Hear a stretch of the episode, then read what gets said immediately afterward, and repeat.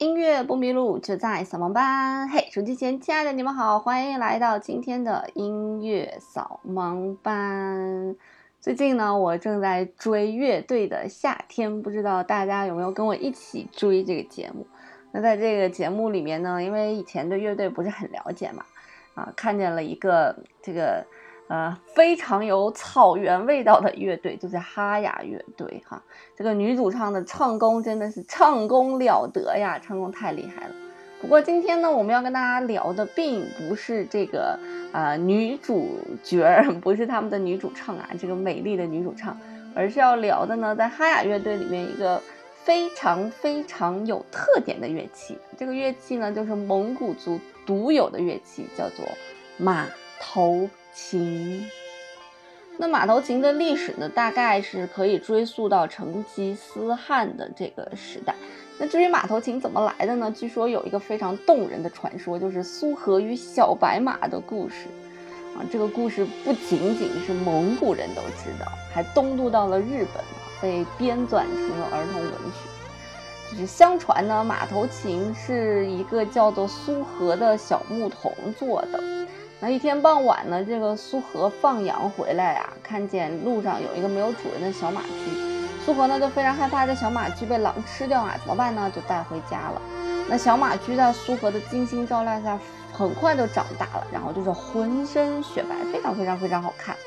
那有一年呢，在这个赛马比赛上啊，王爷的女儿要选最好的骑手来做丈夫，附近的人呢就鼓励苏和去参加。苏和就带着小白马夺得了冠军。可是王爷一看这第一名怎么是一个穷牧人啊，就呃不承认这个比武招亲这个事情，然后就对苏和说：“说我给你三个大元宝吧，你把马留下来，你就回去吧。”苏和非常生气，说：“我是来赛马的，不是来卖马的。”那王爷呢就非常恼羞成怒啊，就赖账说：“这个小白马是我们家里面的马驹，你们家这个穷小子哪有这么好的马呀？”所以就从苏和手里面抢走了小白马。那王爷得到这匹好马之后欣喜若狂。有一天呢，王爷就想骑着这个小皮小白马去嘚瑟嘚瑟，谁知道还没有坐稳的时候，这个白马就把王爷摔到了地上。那王爷呢就大叫说：“把这个马给我抓住，抓不住就射死他。”那这个侍从呢追了很久也没有追上，最后乱箭齐发，那小白马呢就身受重伤。这个受伤的小白马坚持跑回家，最后就死在了主人苏和的面前。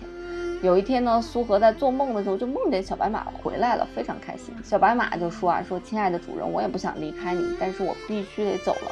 那为了解除你的寂寞呢，请用我的筋骨做一个琴吧。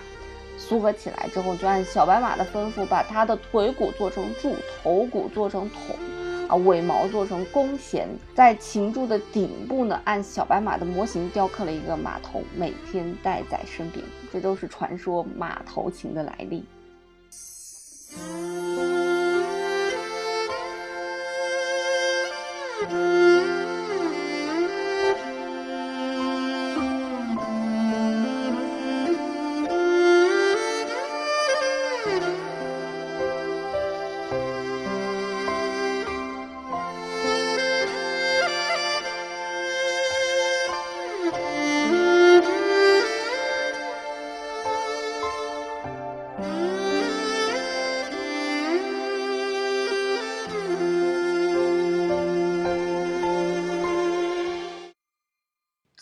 是就有那种啊那种味儿来了，然后那种感觉就来了？听完这个马头琴的演奏，确实感觉就是草原辽阔，然后豪爽，酒，呃，骏马，反正这些词就蹦在我的脑海里了。那马头琴呢，其实是一个双弦的琴，就是它只有两根弦。在马头琴刚开始的时候。啊，并不叫马头琴，叫左勺形胡琴。那马头琴当时也不是是马头哈，就上面那一块它不是马头，它有人头啊、骷髅头啊、鳄鱼头啊、这个甲鱼头，还有龙头，就各种各样形状的头。那还有一种形状呢，叫做马特尔头的这样一种形状。那马特尔什么东西呢？它是形似龙、面似猴的这样一个神啊，象征着镇压邪魔的神物。那马头琴呢，大约就是在十九世纪末到二十世纪初的时候，由这个马特尔头变成了马头，不知道是不是因为这个音比较相近，慢慢改过来的，还是什么样情况啊？改过来的不得而知。总之呢，他就从马特尔琴变成了马头琴了。当我们听见马头琴演奏乐曲的时候，我们仿佛感觉置身在蒙古草原，辽阔的草原，呼啸的狂风，悲伤的心情，奔腾的骏马，欢乐的牧歌。马头琴当然也有它一定的演变了，从它的外观和结构上面呢，在从十八世纪初一直到现在都进行了非常大的变化。啊，首先它的这个共鸣箱啊，我们看它那个共鸣箱，我们看见它是呃上面是短一些，下面长一些，呈梯形的，那比原来呢就会大很多。琴身的长度呢也增长了两倍，这样子共鸣的声音就大了，琴声就更大了，发出来的这个颤音就会更洪亮一些。那我们刚才也讲了，马头琴呢有两根弦儿，它有一根粗弦儿，有一根细弦儿，粗弦儿叫做阳弦儿。细弦儿叫做音弦儿，那粗弦是有一百五十根马尾组成，细弦儿音弦儿呢有一百二十根马尾组成。那它拉的那个弓子啊，大概是有九十根马尾组成，所以全部加起来刚好是三百六十根，就是一个怎么讲呢？圆满吧，因为圆一周就三百六十度吧。那这种乐器到底好演奏不好演奏呢？虽然我自己没有演奏过哈，但是我在网上搜了一搜别人演奏马头琴的。这样一些体验啊，有人讲说它里面是有一些难点的。我看这些难点可能跟拉小提琴比较相似啊。首先就是长弓，就是你能不能把弓子拉稳。然后呢，还有叫做这个柔弦呀、泛音呀，这些东西都是弦乐器必备的一种呃演奏的难点。那其实像这种拉弦乐器，只要跟弦接触的手指就会比较遭殃。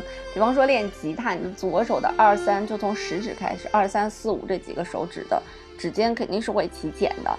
那马头琴也是一样啊。如果你要练习马头琴呢，首先你就是拉弓子的那个手，就是你的右手，你的右手的虎口握弓的地方呢，就会磨出老茧。而我们的左手的食指和中指呢，也会起茧。所以这就是这个弦乐器哈，或者弹拨乐器都会给手造成的一种伤害。弦乐器一般来讲都是乐器当中非常非常难学的。我们以前给大家说过，说孩子如果刚开始学习乐器的话，尽量不要学习小提琴，太难了。而据说马头琴呢是整个弓弦乐器的鼻祖。马头琴到底贵还是不贵呢？我在网上大概搜了一下，均价呢可能在三四千块钱左右吧，便宜的呢甚至能到五六百块钱。我不知道这种能不能用，不过小提琴也有五六百块钱的小提琴，那音质肯定是不行了。嗯，贵一点的呢就七八千、八九千，相信再贵的也有，只是我没有查到而已。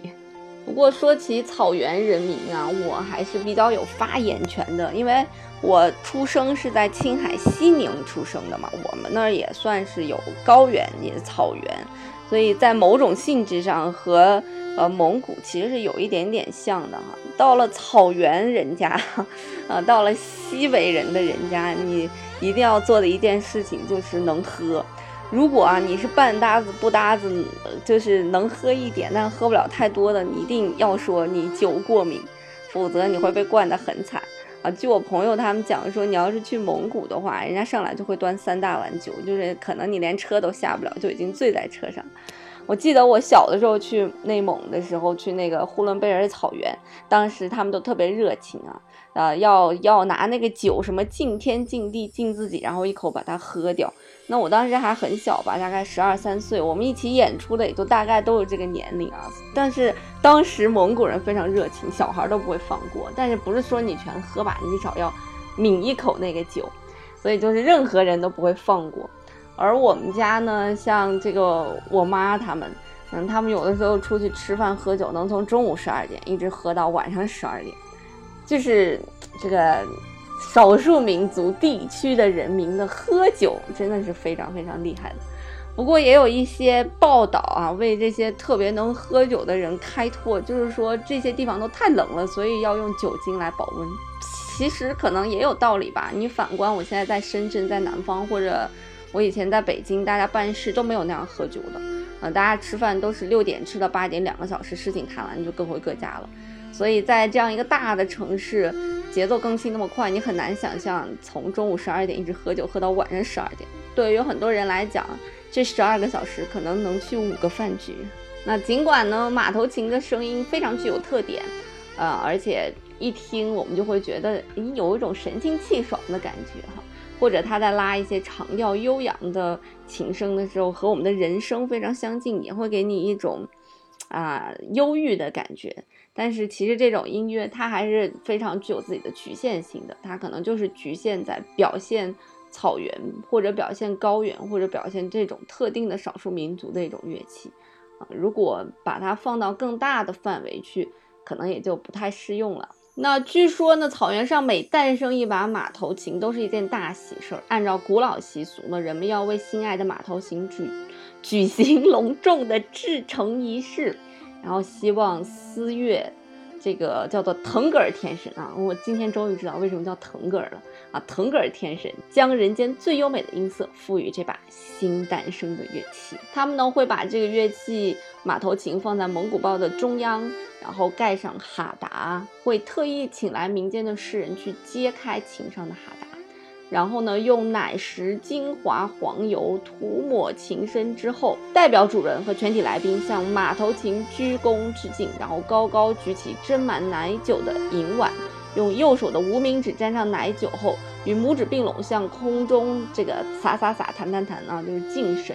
在这个仪式之后呢，人们会举行初次新琴的试奏音乐会，是一件非常隆重的事情。所以马头琴应该是在草原人民心中，尤其是内蒙草原这个人民的心中非常神圣的一件乐器吧。好啦，音乐不迷路就在扫盲班，我们下次节目再见喽。